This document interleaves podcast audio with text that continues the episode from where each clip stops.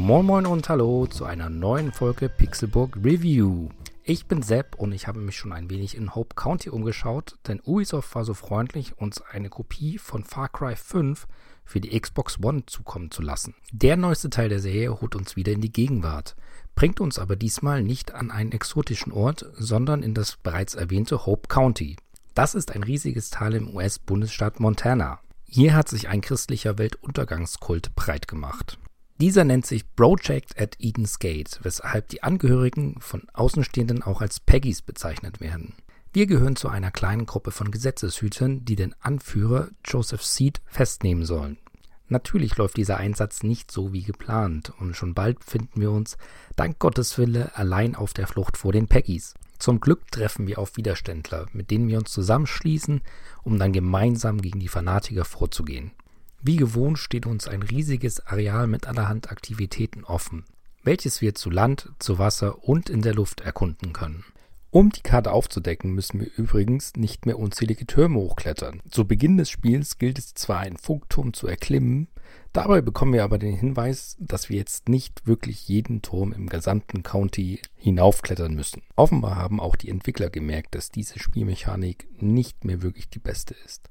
Auch auf das Crafting wird zum großen Teil verzichtet. Zwar können wir noch einige Verbrauchsgegenstände zusammenmischen, Bögen, Munitionsbeutel, Köcher oder dergleichen sind aber nicht mehr herstellbar. Das senkt natürlich den Ansporn zu jagen und macht es damit doppelt nervig, ständig von irgendwelchen Tieren angegriffen zu werden.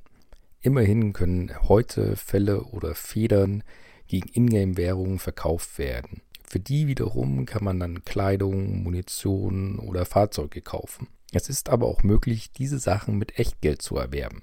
Neu bei Far Cry 5 ist der Arcade-Modus. Dieser hat rein gar nichts mit der Story zu tun, man kann aber über äh, in der ganzen Spielwelt verteilte Arcade-Automaten auf diesen Modus zugreifen. Hier gibt es dann diverse Herausforderungen, bei denen man beispielsweise das Ende oder beziehungsweise den Ausgang einer Karte erreichen muss. Dafür gibt es vorgefertigte Karten, es gibt aber auch einen Editor, mit dem man selbst Karten erstellen kann. Diese können dann nicht nur solo, sondern auch im Multiplayer gespielt werden. Apropos Multiplayer, es ist tatsächlich auch möglich, die Kampagne im Koop zu spielen. Wie gut oder wie einfach der Multiplayer am Ende funktionieren wird, kann ich leider nicht sagen, da vor Release die Server noch nicht online waren. Wie schon bei den Vorgängern habe ich auch bei Far Cry 5 nichts an der Präsentation auszusetzen. Die Landschaft sieht wie gewohnt klasse aus und bietet auch Abwechslung. Auch die Synchro ist sehr gelungen und das betrifft nicht nur die englische, sondern tatsächlich auch die deutsche. Leider wird der gute Eindruck dann doch durch ein paar Punkte getrübt. Zum einen ist die Fahrphysik tatsächlich immer noch absolut grausig. Fahr- und Flugzeuge bewegen sich gefühlt wie Backsteine. Meistens kommt man damit zwar klar, wenn es dann aber hektisch wird, kann das doch recht schnell frustrierend werden. Ebenfalls frustrieren kann die KI.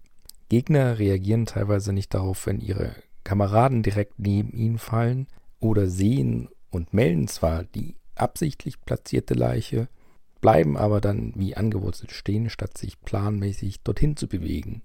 Auch die NPCs auf unserer Seite schaffen es mit Wegfindungsproblemen oder plötzlichen Angriffen uns zum Fluchen zu bringen. Möchte man nach solchen Situationen dann neu laden, sollte man sich teilweise doch in Geduld üben, denn die Ladezeiten können sich teilweise wirklich ziehen.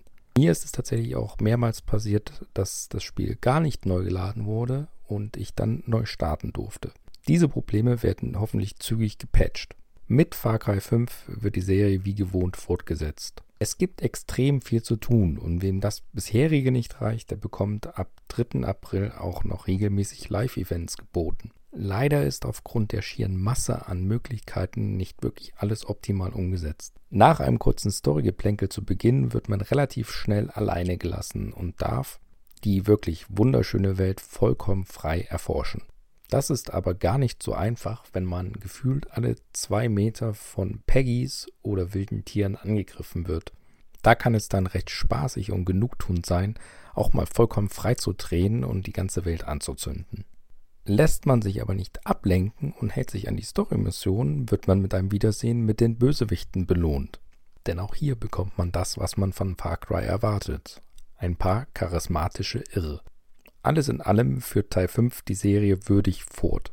Man bekommt das, was man gewohnt ist, vielleicht mit ein paar kleineren Veränderungen, dafür aber alles in einem sehr interessanten und vor allem unverbrauchten Setting.